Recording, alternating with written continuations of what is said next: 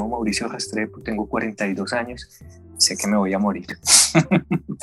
y no es que esté enfermo de algo o algo así, simplemente es la finitud, pensar en la finitud, pero no pienso en la finitud como como estas personas que piensan, no, nos vamos a acabar, nos vamos a morir, tendremos que vivir todo y entonces tendremos que exprimir con pasión cada minuto, cada segundo. No. Simplemente pienso en la, en la finitud y, y ya. Y pues de alguna manera, tal vez desde chico, no sé por qué razón, siempre pues fui triste, de alguna manera. Tuve un anclaje ahí con la tristeza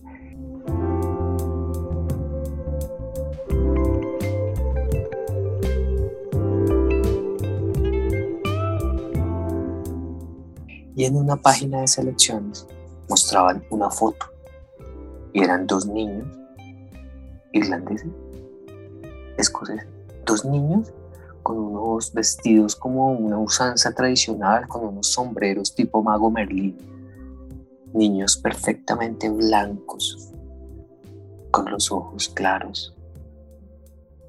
Y yo era el niño pobre con la carita manchada, y yo quería ser ellos y quería estar en otro país y quería ser así.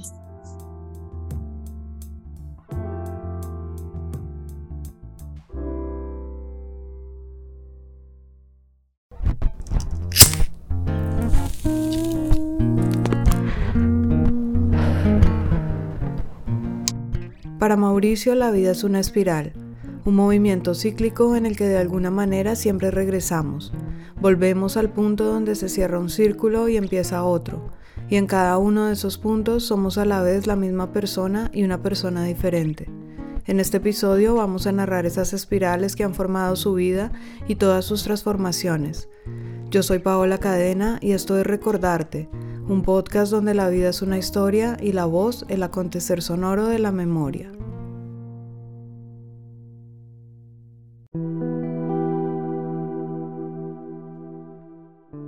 Primera espiral, la infancia. La vida inicia para Mauricio con los recuerdos fragmentados de un niño que miraba sorprendido a la realidad que lo rodeaba. Cuando le pregunto por su primer recuerdo, no menciona un evento relacionado con sus padres o sus hermanos o su familia, sino que viene a su mente un collage de imágenes y momentos que le pertenecen a la historia de muchos, en especial a la historia de Colombia.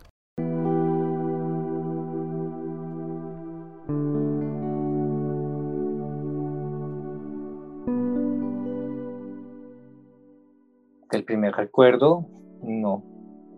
No, tengo como un collage, tengo como un collage de cosas de mi infancia como fotografías. Siempre hablo como de las mismas cosas, que son los mismos recuerdos, pues los mismos momentos y no sé ni siquiera por qué vuelvo a ellos. Recuerdo la radio, por ejemplo, le decía Viviana, recuerdo la radio de cuando se tomaron el Palacio de Justicia. Extra. Ofrecemos en Caracol un boletín extraordinario de última hora. Urgente. Acaba de ser tomada la Corte Suprema de Justicia. Atención, la situación es delicada. El 6 de noviembre de 1985, el grupo guerrillero M-19 se tomó el Palacio de Justicia ubicado en el centro de Bogotá, con muchísimos funcionarios públicos y otros empleados como rehenes, desencadenando un gran enfrentamiento con el ejército que dejó 101 víctimas mortales, un evento que marcó la historia de Bogotá y de Colombia. Recuerdo la radio a los ocho días cuando hubo Armero. Ofrecemos en Caracol un boletín extraordinario de última hora. Pues que Armero quedó arrasado en un, eh, eh, casi el 100% quedó arrasado Armero. Pero usted podría hablar de, de cuántas personas muertas. Vea, eh, ¿sabe qué, Jorge? La mejor forma es que averigüen cuántos habitantes tenía Armero y de ahí saquen la cuenta de que no hay no hay siquiera un 2% de, de, los habitantes sobrevivientes, de resto casi todos murieron. Una semana después de la toma del palacio, el 13 de noviembre de 1985, el volcán Nevado del Ruiz hizo erupción generando una avalancha de inmensas magnitudes que borró por completo el pueblo de Armero y que dejó entre 23.000 y 25.000 víctimas. Y ver el espacio, el periódico El Espacio, que era un periódico que más digamos, me llamaba la atención cuando salía del colegio, lo que fuera, y, lo miraba por ambos lados. Y no era un tema morboso, ¿sabes? No, no era un tema de crónica roja ni nada. Simplemente me llamaba la atención.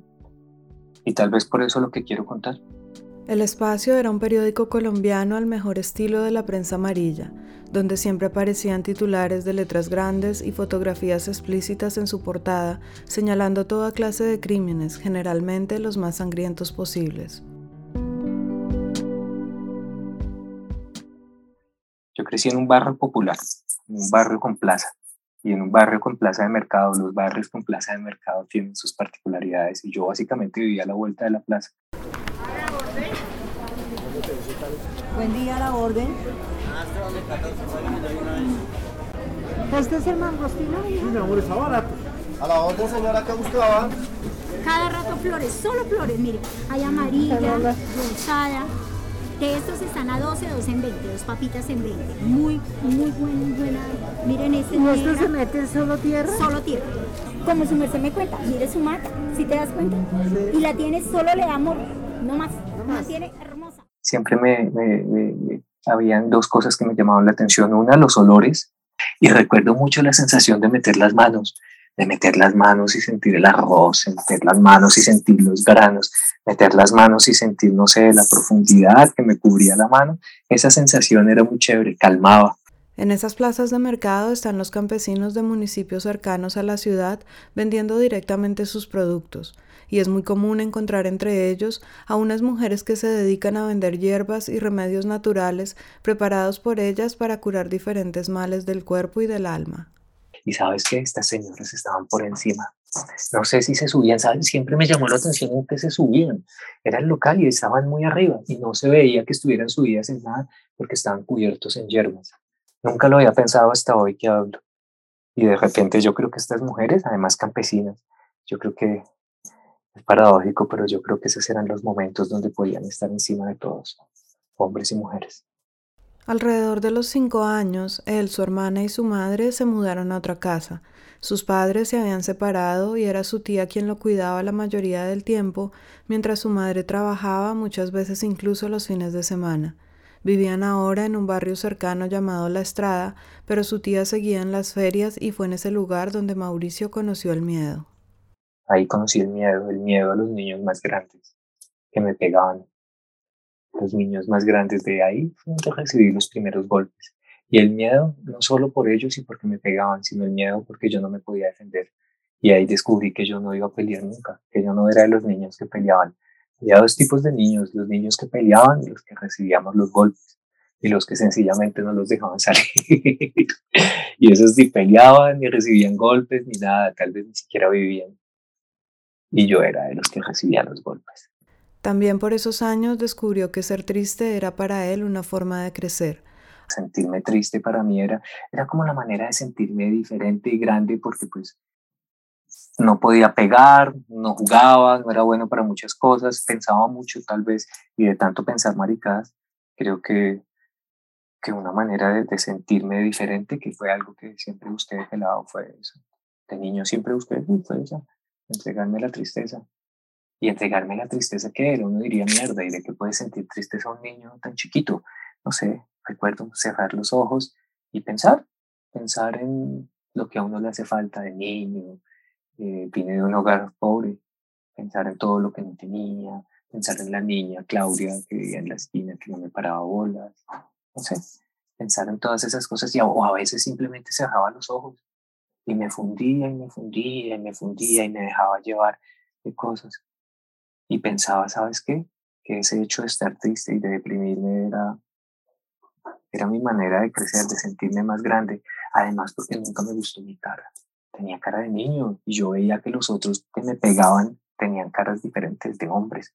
Debido a la separación familiar, Mauricio tiene muy pocos recuerdos de su papá en esa época infantil. No recuerda anécdotas específicas, sino más bien imágenes sueltas que se juntan a ese collage de su infancia y que resumen la presencia paterna durante esos primeros años.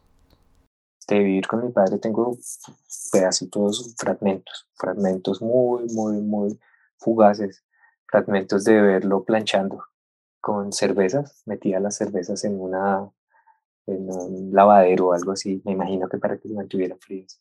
Tengo otro recuerdo de mi papá llevándome pizza hawaiana de PPC y recuerdo el sabor de la pizza fría el otro día. No tengo más recuerdos de vivir con mi papá. De hecho, si viví con él, viví muy, muy, muy poquito tiempo. Entonces en las ferias viví con mi mamá. Siempre viví con madre. Generalmente en un collage hay una imagen más grande, y en ese que conforma la infancia en la memoria de Mauricio hay un recuerdo que marcó para él de alguna manera la ruptura de su familia. Fue aquello que vivió una tarde en medio de una concurrida avenida de Bogotá cuando caminaba con su madre y con Rafael, la nueva pareja que ella tenía en ese momento y que más adelante se convertiría en su esposo.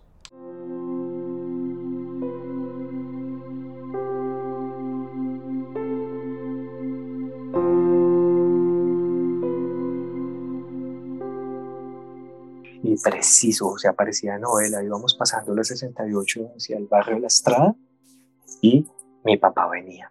Y recuerdo que papá nos encontró de frente, recuerdo que papá se enfureció y, y esta persona era de la costa, de Valledupar, pero mi papá le decía el negro, lo decía con desprecio, con un desprecio inmenso que después lo asocio a, a todas esas todas esas clases medias bajas todas estas personas racistas. Y, o más bien ni siquiera personas, más bien a esa Bogotá, a esa Bogotá de los 80 donde, donde era natural el negro, nombrarlo así. Y lo nombraba con rabia y decía, ahí está ahí con el negro. Y me cogió de la mano y me dijo, nos vamos ya, nos vamos ya por tu hermana, nos vamos ya por Carolina. Y mi mamá me tenía de la otra mano. De un momento a otro yo estaba cogido de una mano por mi mamá, cogido de una mano por mi papá, mi papá enfurecido. Rafael no se metió y recuerdo que la gente que había en la calle se comenzó a meter y le pegaron a mi papá. Me soltaron y le pegaron a mi papá. Se abalanzaron sobre él a pegarle. Ahí mi mamá salió a correr conmigo y nos fuimos para la casa de mi tía.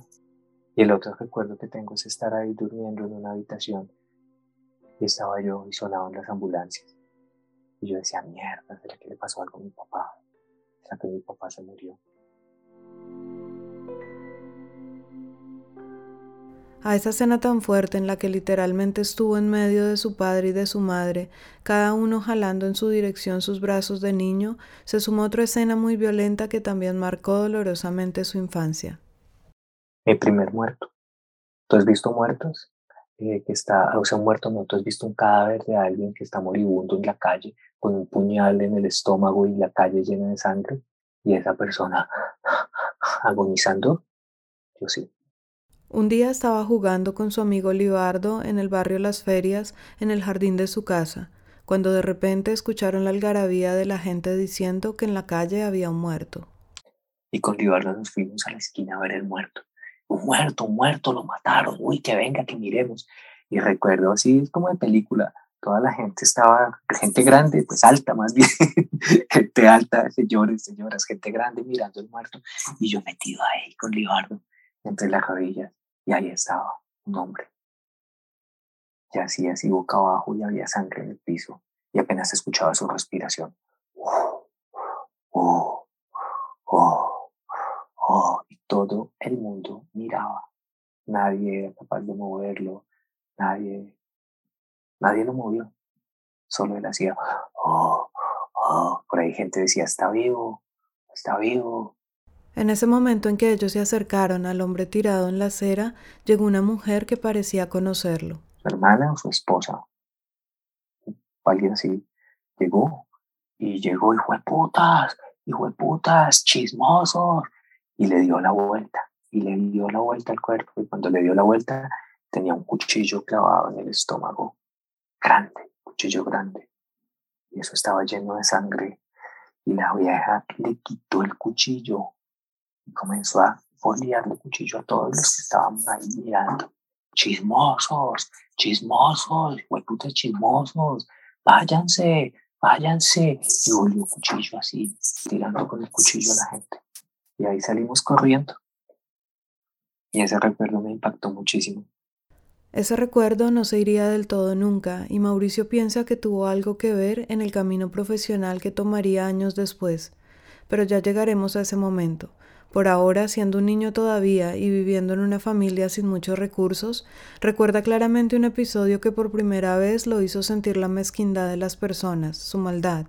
En su familia no tenían televisor y compartían la casa con otra familia que sí lo tenía, así que a veces él intentaba ver sus programas favoritos en esa pantalla que no le pertenecía. me sentaba en la puerta y me paraba a mirar la habitación del frente.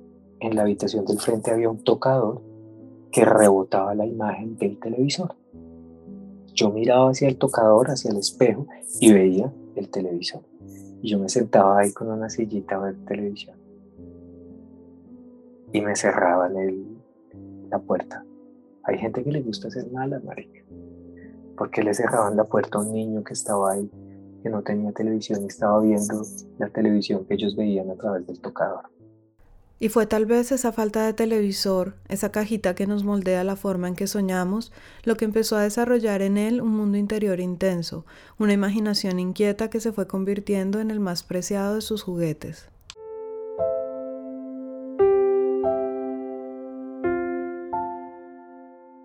Yo tenía un juego, Pau. Mi juego era, mira, era cerrar los ojos e imaginar cerrar los ojos, imaginar, Pau. Yo cerraba los ojos y me imaginaba que yo volaba por encima de las casas, en las ferias, y que yo volaba en una especie de, nave, como en la que había en Metrópolis, en Metro Tivoli, que era un pequeño parque de diversiones en un centro comercial. Y yo soñaba, entonces cerraba los ojos, me acostaba en la cama y soñaba que yo era como un superhéroe, que yo volaba por encima de las casas en una de esas naves y que me alimentaba de yogur y sándwich, que era lo que más me gustaba. Y que solo me alimentaba de yogur y sándwiches. Es una vaina muy loca, marica. y volar y, y, mirar, y mirar a las personas que hacían fisgoñar, ser el fisgón, mirar, mirar, mirar la gente que hacía por las ventanas. Incluso tiempo después, cuando en su casa compraron el primer televisor, su imaginación nunca se fue, Podríamos decir que esos momentos de soñar ocurrían como cualquier programa de televisión en su propio espacio, horario y sintonía. La televisión de los niños empezaba a las cuatro y media. Entonces veía el noticiero, veía la novela, veía el consultorio jurídico, veía los programas de televisión educativa y cultural, pero siempre había un momento donde pasaban, no sé, los programas ahí de culos que no me gustaban también, como a grandes, no sé, en ese margen como entre 3 y 4 y media yo cerraba los ojos, me acostaba y decía, bueno, ahora es hora de soñar. Y me costaba imaginar cosas hasta que empezara el club de las preguntas. Y esa imaginación tan creativa hizo que durante mucho tiempo se creyera poeta y se acercara desde muy niño a la lectura y a la escritura. Esta era incluso su forma de conquistar a esas primeras niñas que le gustaban y que se robaron su corazón. durante mucho tiempo de la vida me creí poeta. Eso también influyó. Toda esa introspección y todo el, el, cerrar los ojos y soñar cosas, el, el, sentir desde chiquito de nostalgia, de inclinación por la tristeza. Además, el niño triste siempre atrae, pues no sé, no a las otras niñas, pero sí a las niñas raras. Y yo tenía también inclinación por las niñas raras. Y tenía un cuaderno lleno de cosas y escribía y esa costumbre de escribir y leer nunca lo dejó, aunque más adelante se dio cuenta que no era un poeta, pero sí alguien que escribía de una manera especial. Me di cuenta de mis límites y me di cuenta que yo no, no era un poeta, que no, no, no pasaba la vida por mí y luego le regaban palabras. Simplemente era alguien que escribía bonito y además como escribía mejor que los otros niños y leía mejor que los otros niños, pues imagínate. Entonces siempre tuve ahí también una inclinación por los libros, por la lectura por escribir. Entonces yo escribía bonito y me sonaba bonito y a las niñas les sonaba bonito. Segunda espiral, reinventarse.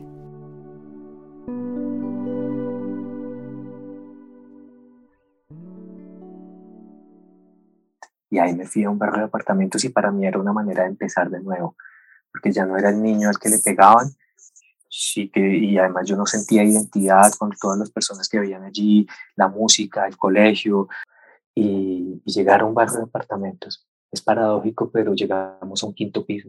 Y hoy día lo pienso, y en esos barrios de apartamentos que quedaban en, en, en, los suburbios y también en barrios populares. Yo creo que hay las personas de estratos muy populares las personas tenían ocasión de mirar por encima del hombro. Y allá llegué, y allá crecí, y allá pasé mi adolescencia, y allá me formé tal vez. Tal vez allá aprendí quién soy ahora, o tal vez allá comencé a formar mi personalidad. Huye de ese niño triste al que le pegaban los más fuertes y tiene un lienzo en blanco para reinventarse ahora de otra manera. Su personalidad empezó a formarse a través de la música que escogió escuchar, de los nuevos amigos, de las experiencias que se fueron presentando en ese nuevo Mauricio que seguía siendo, sin embargo, y en muchos aspectos, el mismo niño triste y soñador. Pero para mí, ir allá a ese barrio de apartamentos a vivir en un quinto piso era ocasión de prender el equipo agua que me regalaron mi papá que tenía panel de tres CDs. Eh, era oportunidad de prenderlo a todo volumen con mi CD de Nirvana. Y así poco a poco fui haciendo amigos. Ese barrio de apartamentos donde comencé a beber y tuve mis primeras borracheras. Y conoció, además de todos sus nuevos amigos adolescentes, a un hombre que para él fue un personaje fundamental en su vida.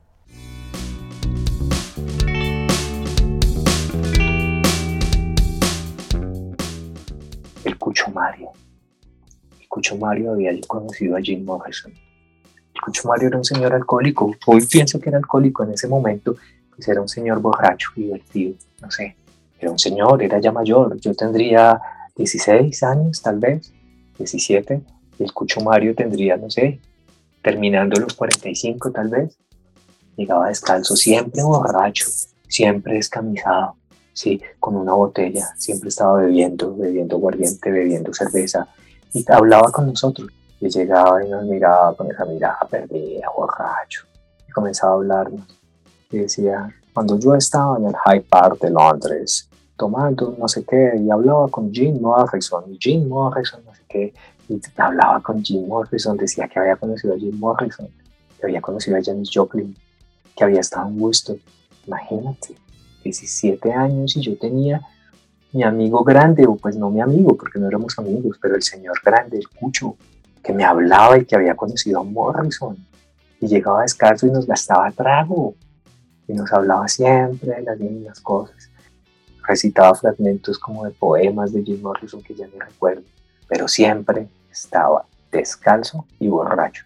El Cucho Mario nunca lo, lo vimos sobrio, jamás en la vida. Ese hombre se convirtió en una razón para que Mauricio se sintiera privilegiado, para alardear entre sus amigos del colegio y sentirse de alguna manera superior porque compartía con alguien que para él en ese momento era casi legendario. Para mí, ¿sabes qué fue?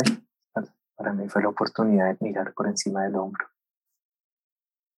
Porque ahora yo conocí a un señor que me regalaba trago que, había, y que sabía quién era Jim Morrison y que había hablado con Jim Morrison. Entonces yo ya tenía la oportunidad de mirar a mis otros amigos del colegio por encima del hombro. Y mientras todo esto sucedía, en el colegio no le iba tan bien como debería. A pesar de ser un gran lector y bueno para la escritura, los números y las ciencias exactas no eran su fuerte. No le gustaban para nada y eso lo llevó a tener problemas con sus profesores y a terminar la secundaria siendo mayor de lo acostumbrado.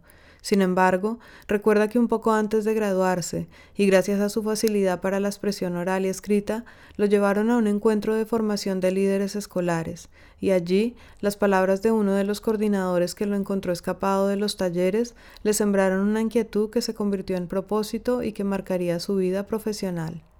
Me dice, bueno, ¿y usted quién es? Y bueno, algo le dije, ni me acuerdo. Yo qué le respondí. Lo que sí recuerdo fue lo que él me dijo que se me grabó hasta el sol de hoy. Y me dijo, yo soy antropólogo de la Nacional y usted quién se cree. y me quedó en la cabeza. Yo, este man, qué weón. Yo también voy a ser antropólogo. Yo no tenía ni idea qué era eso. Ni idea. Pero pues leía. Entonces yo había leía mucho y había leído ya en ese entonces a Germán Castro Caicedo y sabía que era antropólogo, que había estudiado y bueno, ahí no había internet, entonces ahí poco a poco, no sé cómo eh, fui entendiendo o, canalizando que yo iba a hacer eso, que eran ciencias sociales y que era esa carrera.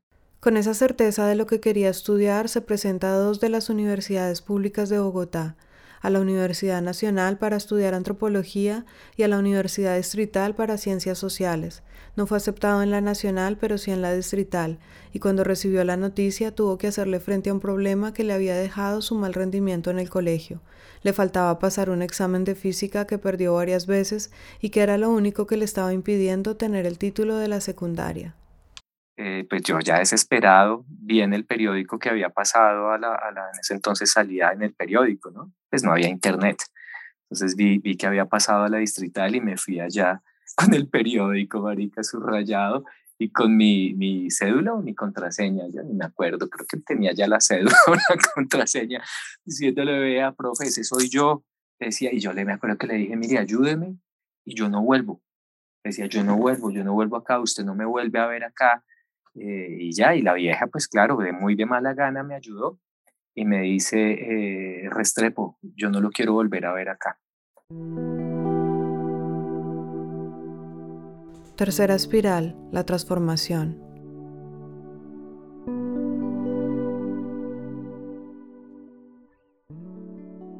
Entrar a la universidad trajo para Mauricio muchas transformaciones, un poco de la misma forma que le pasó cuando se fueron de la estrada y llegó al barrio de apartamentos, aquí tuvo otra vez una oportunidad y una necesidad de reinventarse.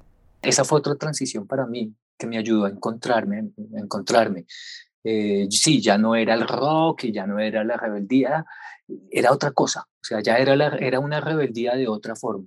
Y entonces yo ya veía a mis amigos y ya no me llenaba, ya no me llenaba estar ahí eh, en el bar, no sé qué, hablando las mismas carretas no, no sé si la palabra sea cambiar de amigos, pero sí encontrarme, encontrarme con algo que, que todas esas personas que quien tuve amistad y aún tengo con algunos, pues no, no eran.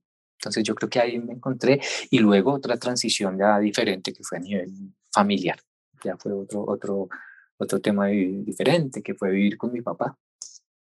La mamá de Mauricio se había ido con su esposo a vivir a Valledupar una ciudad en el noreste colombiano, debido a una crisis económica. Mauricio se quedó con su hermana viviendo en el apartamento en que habían pasado los últimos años, y al estar ellos solos, las circunstancias se dieron para que su padre llegara a vivir con ellos. Muy difícil, ¿sabes? Fue muy difícil. Yo me comencé a enamorar de los libros por mi papá. Era muy niño y yo veía a mi papá siempre en las mañanas con la prensa, con el periódico, un café, un cigarro, Malboro su café y leyendo el periódico. Y el hombre duraba toda la mañana leyendo el periódico y se lo leía todo. Y luego, en esa misma casa, en la habitación donde dormía mi padre, había una, una biblioteca grandísima, una cosa grandísima, una biblioteca. Y pues a mí me dejaban en una habitación, en esa casa, y pues yo feliz, marica, pues ahí saqué libros y mire y lea y tal. Entonces, ese era mi padre, digamos, del chico, y luego ya vivir con él fue una cosa dura, porque fue descubrir a mi papá muy triste.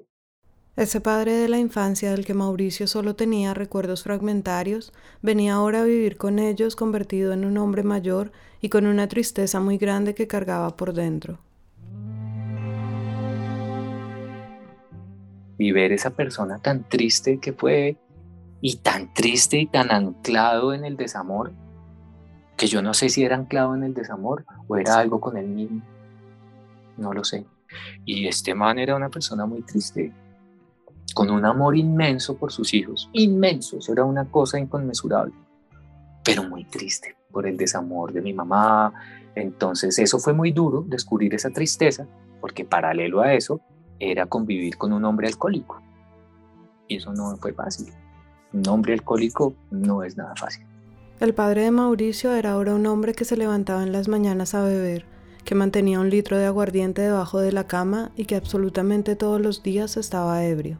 Imagínate, cuando yo te digo que, que me encarreté de los libros y de la lectura por mi padre, es que verlo a él me ayudó a hacer, a, a tener una ruta para, para hacer algo en la vida, para ser quien soy, no sé, y vivir con él entonces fue una cosa muy difícil porque era, era el hombre a quien yo amaba y verlo en, esos estados tan difíciles, no de borrachera, de llevadez del alcohol, de tristeza, man. Ver una persona que se queda dormido solo con un litro de aguardiente en la mano y un cigarrillo en la otra mano con el televisor prendido. Pero una persona que no hablaba con nadie. Mi papá nunca fue de amigos. Mi papá fue un hombre solitario y se emborrachaba solo. Solo, Pau. Eso fue muy difícil. Entonces tú llegabas a ver una persona que habían días que no te reconocía. Ya al momento, ya casi al final, ya del deterioro del alcohol, yo llegaba a mi casa y yo deseaba que él estuviera muerto. Mauricio tenía una cantidad de referentes literarios que idealizaban la bohemia, la tristeza, la melancolía, la decadencia, pero ahora veían los ojos de su padre otra realidad.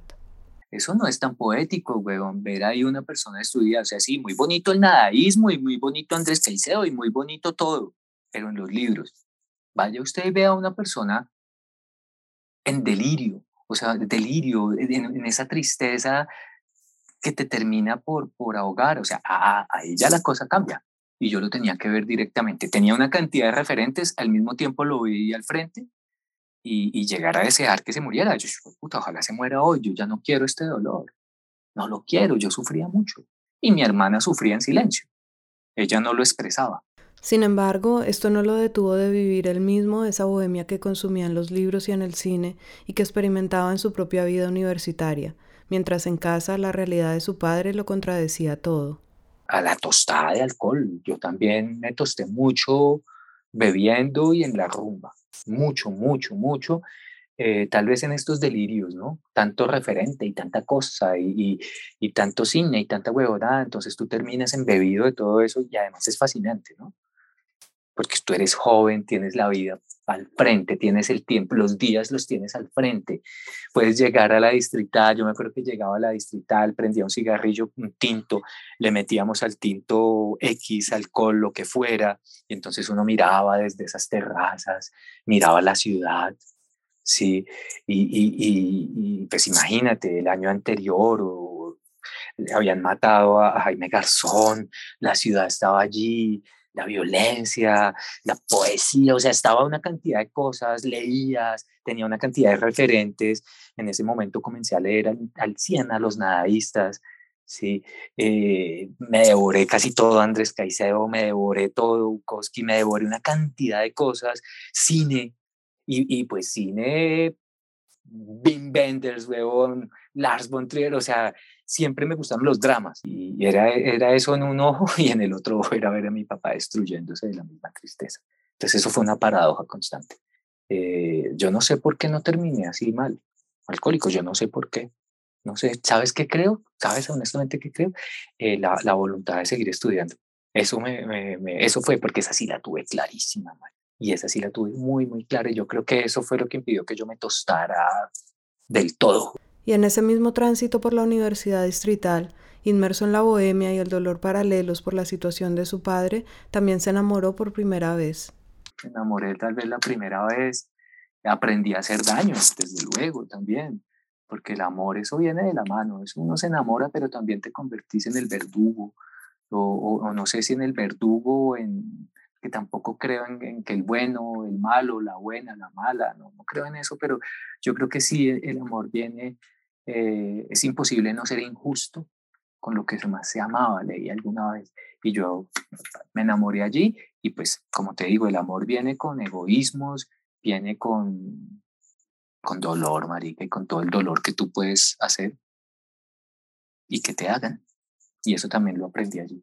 En algún momento su padre decide internarse en un centro de rehabilitación y Mauricio se queda solo con su hermana en ese apartamento de Suba. Su padre había dejado algún dinero debajo del colchón que les alcanzó para sobrevivir un corto tiempo, pero la situación económica se hizo muy difícil para ellos. Él acababa de entrar ahora a la Universidad Nacional, donde por fin fue aceptado para la carrera de antropología, así que estaba en ese momento terminando la licenciatura de Ciencias Sociales en la Distrital al mismo tiempo que comenzaba antropología en la Nacional.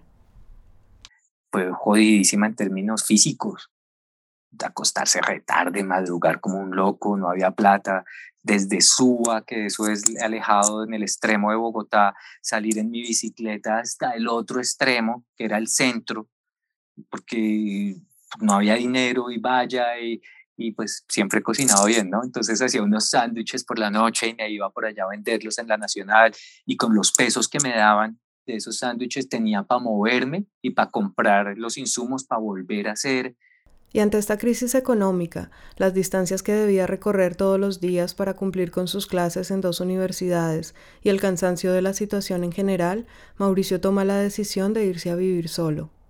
Es que, Pau, no, había, no tenía otra opción. Yo tenía que, que o me salvaba Marica a mí mismo o, o me iba a quedar allá en Suba, Marica, viendo TV Cable o salía de allí y, buscaba construir algo, porque nadie me iba a pagar la universidad, nadie me iba a dar un peso, mi mamá no estaba en la ciudad, mi papá estaba internado. Eh, ¿Qué hacía? O sea, era, no, yo tengo que, que, que, que, seguir buscando otra cosa en mí, o sea, no, no, que no fue, o sea, no la terminé en la distrital. Consiguió trabajo como profesor de ciencias sociales y filosofía en una institución a la que llegaban chicos con problemas de indisciplina, rendimiento académico y adaptación a los colegios tradicionales. Con este empleo decide buscar un lugar donde vivir y lo hace primero con un amigo muy cercano y su esposa embarazada, pero luego de un corto tiempo decide vivir completamente solo en un apartamento ubicado muy cerca del centro de la ciudad.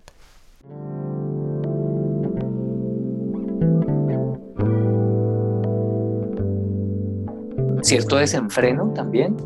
Y, y, por otro lado, pues la vanidad de, frente a los otros muchachos, yo ya vivía solo y ya trabajaba y me pagaba mis cosas y comía mierda y sufrir pues también me da una cierta vanidad, ¿no? O más que sufrir, que la vida sea dura, pues te da cierta vanidad frente a los demás. Entonces ese fue e, ese momento de, vivir solo, eh, conocerme, conocer mis obsesiones sobre todo obsesiones básicas, ¿no? que aún tengo y que tal vez por eso soy tan cuadriculado. La obsesión de limpiar muy bien el piso fue también, bueno, ahí aprendí a cocinar, por ejemplo. Eh, eh, estar solo, ya me comenzó a fascinarme estar solo. Me fascinaba estar solo. El silencio, yo no tenía en ese entonces televisor, eh, sentirme que podía fumar además cigarro en cualquier parte de la casa, no, para mí esa era la libertad absoluta. ¿Sí? Eso también fue para mí, fue de putas, marica. O sea, esa fue, yo creo que el símbolo más grande de la libertad fue ese, tener ceniceros en toda la casa. Yo no tenía vajilla, yo tenía, mis platos eran esportillados, lo que, pero ceniceros tenían toda la casa.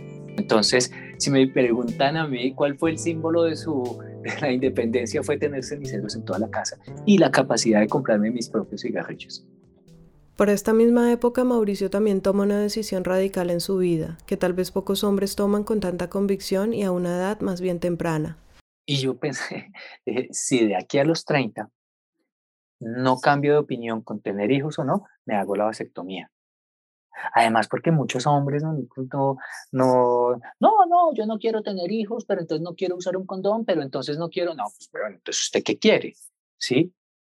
Llenar el mundo y la vida de qué, y no solo usted, sino maestro, piensa en la otra persona. Piensa en la otra persona. Pues. Entonces, esa fue la decisión, no fue impulsivo, ¿sabes? Eso sí, yo creo que es de las decisiones, es así, más maduras que he tomado en mi vida. Y para mí era eso, para mí también era una responsabilidad con la vida. Yo no podía decir que la vida era una mierda y traer muchachitos. Lo pensé yo, lo hice. Esta etapa universitaria, entre dos carreras y viviendo solo, fue sobre todo una etapa de cambios constantes. Sus amigos de antes se hacían cada vez más diferentes a él, todos parecían perseguir caminos que Mauricio no compartía, conseguir una novia rubia que se pareciera a las chicas que aparecían en las bandas de rock europeo y norteamericano, casarse con esa novia rubia, tener hijos, un trabajo estable, en fin. Yo huí de todo eso, Pau. Entonces, para mí irme a vivir solo también fue ocasión de huir y de inventarme otro Mauricio ya era un Mauricio que podía hacer como otra narrativa de mi tristeza, meterle la poética, porque entonces mi papá ya, yo ya no vivía con mi papá y no tenía que verlo en ese dolor tan angustiante. Era, era otro Mauricio, en esa soledad me discipliné a estudiar, pero también me discipliné mucho a ser triste, a deprimirme y a rayarme con la vida, porque para eso también me sirvió la distrital, para comenzar, eso sí, lo adquirí mucho con la distrital y se me fortaleció en la nacional el rayo con este país y el pensar que estamos condenados por el simple hecho de tener esa cédula que diga República de Colombia. Y, y, una condena, hasta una condena poética, si se quiere, pero una condena, marica. En ese descubrimiento de la realidad colombiana que estaba viviendo a través de sus estudios, tanto de ciencias sociales como de antropología, y el despertar de lo que podríamos llamar una conciencia social, Mauricio se acerca alguna vez a un grupo clandestino de izquierda para llevarse una decepción. Eh, yo tuve un coqueteo con estos grupos de izquierda, ¿no? Me sacaron por marihuanero, claramente. O sea, no duró un mes, marica, porque pues el compañero, ¿cómo iba a ser bla, bla, bla? Eh, no duré un mes ahí metido eh, y en el poquitico que vi, yo creo que sí fue el reflejo de lo que ocurre tal vez con todos estos grupos, marica. Y es que nos fuimos a un encuentro en, fuera de Bogotá, en Mesitas, y era una cosa, Pau, toda clandestina, ¿no? Era un encuentro del MER, movimiento estudiantil revolucionario, que era una línea del ELN y bla, bla, bla. Y entonces para que no supieran quién que éramos nosotros, nos llevamos unas Biblias en las mochilas, porque si nos preguntaba y nos paraba la policía, iba a parar a tres maricas, ¿no? De 20 años, pero si nos paraban, pues no, mire la Biblia, vamos a un encuentro cristiano y toda una parafernalia, Pau. Llegamos a un lugar, habían pelados y peladas menores que nosotros, quién sabe de qué universidad. Eh, yo era amigo y más cercano a los más grandes y sabes que eso fueron dos, tres días donde todos estos pelados tan jóvenes los mandaban a dormir temprano a leer Marx y a leer Engels y a leer qué, qué más maricadas y hacer resúmenes, mientras los otros huevones estábamos ahí tomando cerveza. Eso es un reflejo, puta, eso es un reflejo de todas estas, todos estos grupos. Sí, yo creo que izquierda, todos cometen eso mismo. Entonces me sacaron al mes por marihuanero. Aunque este acercamiento con un grupo político fue un fracaso, con su paso por las dos universidades y lo que en ellas estaba estudiando, empezaba a tener un entendimiento más claro y doloroso de la realidad colombiana. En la Universidad Distrital se enfrentó más a un dolor casi filosófico de la existencia en general y se asomó marginalmente a la preocupación por una realidad histórica de Colombia, pero de alguna forma siente que allí todavía vivía aislado del mundo que lo rodeaba, alimentándose más de cine y libros y construyéndose un cierto ego intelectual que no tenía raíces claras en la realidad. Pero al llegar a la carrera de antropología en la Universidad Nacional, muchas cosas cambiaron para él. Todos esos egos me los bajó la Nacional, ¿sabes? Todo eso me lo bajó la Nacional. Y ahí ya comprendiendo un poco temas que aún me apasionan, los problemas de la tierra, por ejemplo, los problemas del despojo, todo eso ya ahí sí me causó, ahí sí se reforzó el dolor. Y toda esa tristeza, digamos, asociada a una cantidad de referentes eh, de literatura y del cine, y más bien referentes culturales, por decirlo así, todo eso se transforma en el otro lado. Y ya no era esa tristeza, sino ya era rabia. Y rabia, impotencia también, y, pues imagínate uno pararse frente a los estudiantes con todo esto, ¿no? con esas angustias tan hijueputas y ver a todos estos pelados y peladas eh, mirando para otro lado, marica. Empezar a pensar y a entender la tragedia de la guerra en Colombia hacía para Mauricio mucho más difícil su labor como maestro. Por un lado, tenía el rol de estudiante universitario y allí se acercaba y se apasionaba cada vez más por ese tema. Y por el otro lado, era un profesor de adolescentes a quienes esa realidad del país parecía no tocarlos y más aún no interesarles en lo más mínimo lo que lo hacía sentir más rabia e impotencia al ver un mundo indiferente ante esa realidad dolorosa que para él se iba volviendo cada vez más vívida. De hecho, la enseñanza nunca fue su meta, y digamos que terminó en este oficio, en un comienzo, más por las circunstancias que por convicción, aunque después de los años se enamorara de la labor. En mis planes nunca fue voy a ser profesor. De hecho, ni siquiera estando dentro de la, dentro, cursando ya la licenciatura, no, Nunca fue, nunca estuvo dentro de, o sea, nunca, su, nunca sentí la pasión por ser profesor. Yo creo que la pasión por ser profesor la sentí después. La sentí ya después de que me gradué. Porque ni siquiera en, las, en lo que llamaban las, las prácticas en ese entonces. Yo creo que ahí me reafirmé en estudiar antropología, en las prácticas que hice, porque no fue un colegio, sino fue en la Fundación Rafael Pombo, que tú debes conocer. Allí, en lo que debería ser su práctica docente de la carrera de Ciencias Sociales, Mauricio asumió el rol de un observador de la realidad y los comportamientos humanos, diríamos que más de un antropólogo que de un profesor. Siempre me llamó la atención, había un niño de gafas grandes, grandes, con unos lentes gruesos, Y era, ahí llegaban muchos niños de no sé qué barrio repobre de Bogotá, del Cerro Oriental, bajaban ahí y yo les hacía talleres y yo les leía y los acompañaba y les hacía talleres de sociales y bueno, finalmente Pau era, era estar ahí con los pelados y ese niño, la mira, con esas gafas grandes, lentes gruesos, llegaba, cogía un libro y se ponía de cabeza y se perdía, Pau, se perdía en ese libro. Y terminaba la hora, la hora de irse y yo, oye, ven, Joaquín, Martín, como se llamara, y él, él no me escuchaba, él seguía ahí, metido en ese libro, metido en ese libro, era una cosa, ese muchacho, ese niño nunca lo olvidé, es mira, y tampoco nunca olvidé que cuando me fui de ahí lloré, lloré mucho, porque yo no veía el profe, yo veía el contexto del cual venían todos esos niños, yo, yo pensaba en, en, el, cerro donde estaban, yo pensaba en las gafas de ese niño leyéndose ahí casi ciego porque no tenía libros y quién sabe qué soñaba. Yo veía otras cosas, pues no era profesor. Y ahí me reafirmé en la antropología, no, no como profe.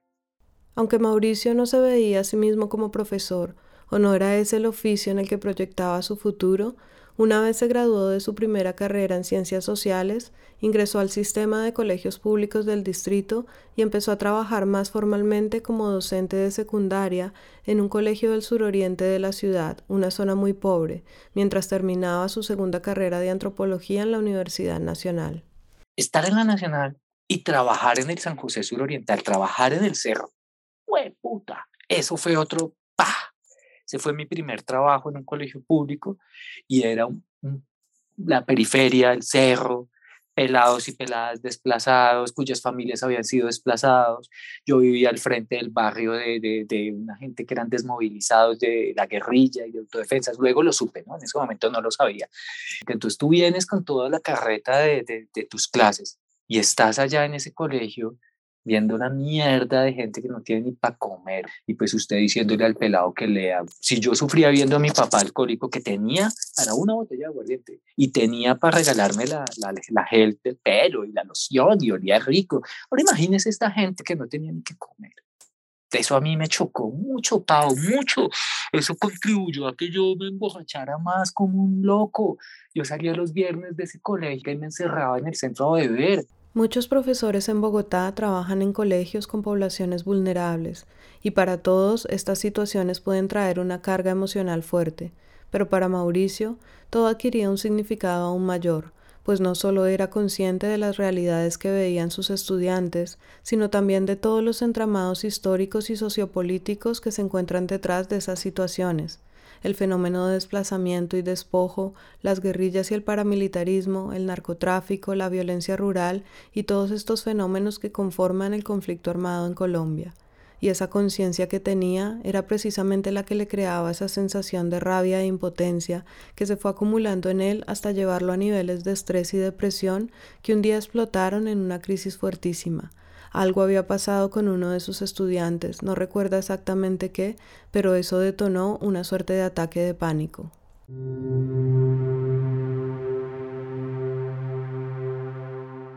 Algo pasó con un pelado. No te puedo decir en este momento qué fue lo que pasó con él exactamente, porque no, no lo tengo tan claro, es borroso no sé, estoy seguro si fue que lo mataron o le mataron a alguien. No estoy seguro, o lo hirieron, no estoy seguro de eso. Lo que sí estoy seguro es mi sensación y una profesora eh, que me vio allá acurrucado en, en un salón oscuro, acurrucado, temblando, cogiéndome la cabeza, jalándome el pelo, temblando. Marica, eso fue una cosa atroz. Una crisis de qué, no sé, de angustia de dolor, de tristeza, no sé, Pau, qué fue. Esa noche fue muy jodida, ¿sabes? Yo estaba así, yo me recuerdo acurrucado, temblando y cogiéndome el pelo y haciendo así, llorando, cogiéndome la cara así, con una angustia. O sea, yo creo que, que era el pelado y era todo, todo lo que yo tenía dentro de mí, marica. Todo eso estalló, estalló ese día, estalló esa noche. Toda la situación fue afectando cada vez más la salud física y emocional de Mauricio. Sí, me enfermé de la cabeza mal, mal, me dolía la cabeza, me, hacía un dolor, uff, iba, venía, iba. Eh, no, Pau, no, no, o sea, físicamente me deterioré porque no fumaba con placer, no fumaba mucho con placer, fumaba mucho con angustia. Y ahí no es lo mismo lo que el cigarro te hace en el cuerpo, supongo. Y, y la tristeza fue muy grande. Yo tenía cada día de ese colegio, yo tenía una razón más para escupir el país, para escupir la vida. Cada día de clases. O sea, cada día de clases había una razón más. Era ver cómo la gente eh, vivía el despojo diario, porque es que el despojo no es solamente que te quiten una tierra, el despojo también es que te, es la posibilidad de, un futuro distinto, es la posibilidad de, de, una felicidad que no sea levantado para la comida ese día. Entonces, ver toda esa mierda, ¿sí? Ver todos esos cagones que, que, que, que puta, que el mundo les iba, que el país les iba a negar, les iba a negar la posibilidad de otra cosa, verlo allí me confrontaba mucho mucho, me dolía. En este punto no había otra opción para Mauricio. Debía dejar ese puesto de trabajo por su propio bien. Yo necesitaba irme, yo ya no, no, ni soportaba, ni quería estar ahí, ni me gustaba en lo que me había convertido. Y con ese paso se cierra para él un círculo que había iniciado muchos años atrás. Pedí un traslado, no sé ni cómo funcionaba esa vaina en ese momento de los traslados, no recuerdo, el caso es que tú ibas en un sistema de la Secretaría de Educación, no me acuerdo, y veías ahí como la lista de, de, posibles traslados cuando vi, oh, Colegio Distrital República de Colombia. De ese colegio yo me había graduado y allá me fui. Ese colegio donde vivió su adolescencia rebelde y de donde salió prometiéndole a una profesora de física que no iba a tener que volver a verlo nunca. Allá regresa ahora como profesor a trabajar el último año que ejercería esta profesión. Hoy día lo veo, bueno, pude dejar la docencia ya tranqui, me reconcilié conmigo, no, yo no diría con el colegio, con los profesores, pero me reconcilié conmigo, me reconcilié con esa rabia que yo tenía y me reconcilié con muchas cosas y cerré el círculo. Ese fue mi último año de, siendo profe, fue el año en que me gradué de, de la Nacional como antropólogo y fue el año en que me fui de Bogotá.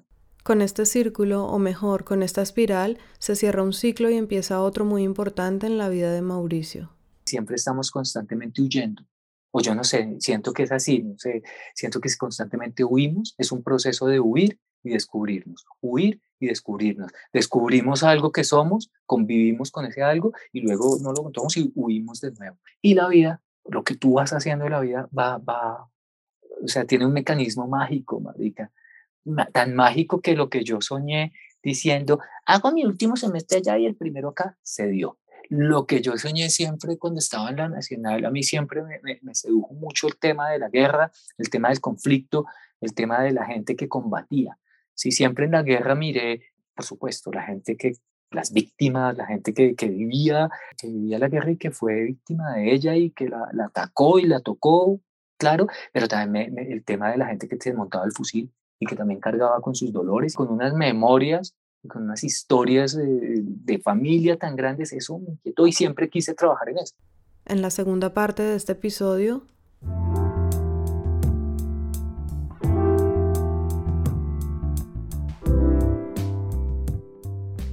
Y me ofrecieron irme a trabajar a Antioquia, un contrato a tres meses.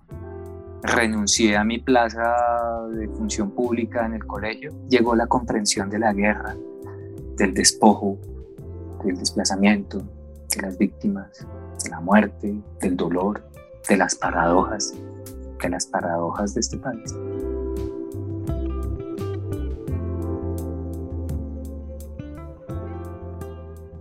Que llegó a mi casa y esta vieja se había ido, se llevó la cortina, se llevó las ollas, se llevó el sartén, se llevó una gatica chiquitica, marica, que habíamos adoptado, yo, este, o sea, yo llegué y nada, estaba sola. Estaba sola en la casa y llegué y pues nada, prendí un cigarrillo, miré por el balcón y dije, bueno, bien, aquí se terminó esto.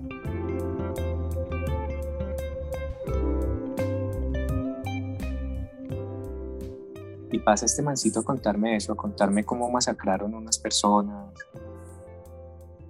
la finca donde estaban, o la carretera, digamos, como digo, una carretera, como si el lado de la vereda, donde se encontraban enterrados. El man me decía que no podía descansar, con esas personas ahí enterradas. Pero pues lo iban a judicializar de otra forma y el man me dijo, no, yo muy triste el man, muy, o sea, era una tristeza de rabia también. Y el man me dice, no, yo mañana, mañana, pasó mañana me voy a ir con la guerrilla, con el otro grupo, no recuerdo, se iba a ir con otro grupo y se iría. Lo habrán matado, no sé, no sé. Que esto es una espiral, esto es una condena horrible.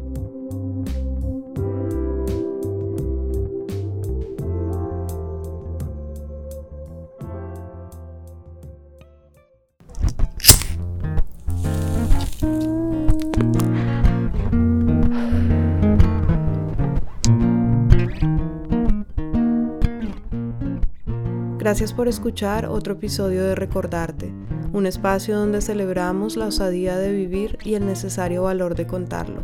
Este episodio fue producido por Paola Cadena, editado por Nidia Herrera y la música es de Mike Forrestal. Esperen en dos semanas la segunda parte de esta historia y no olviden darle clic al botón de seguir en Spotify o en su aplicación de podcast favorita. Hasta la próxima.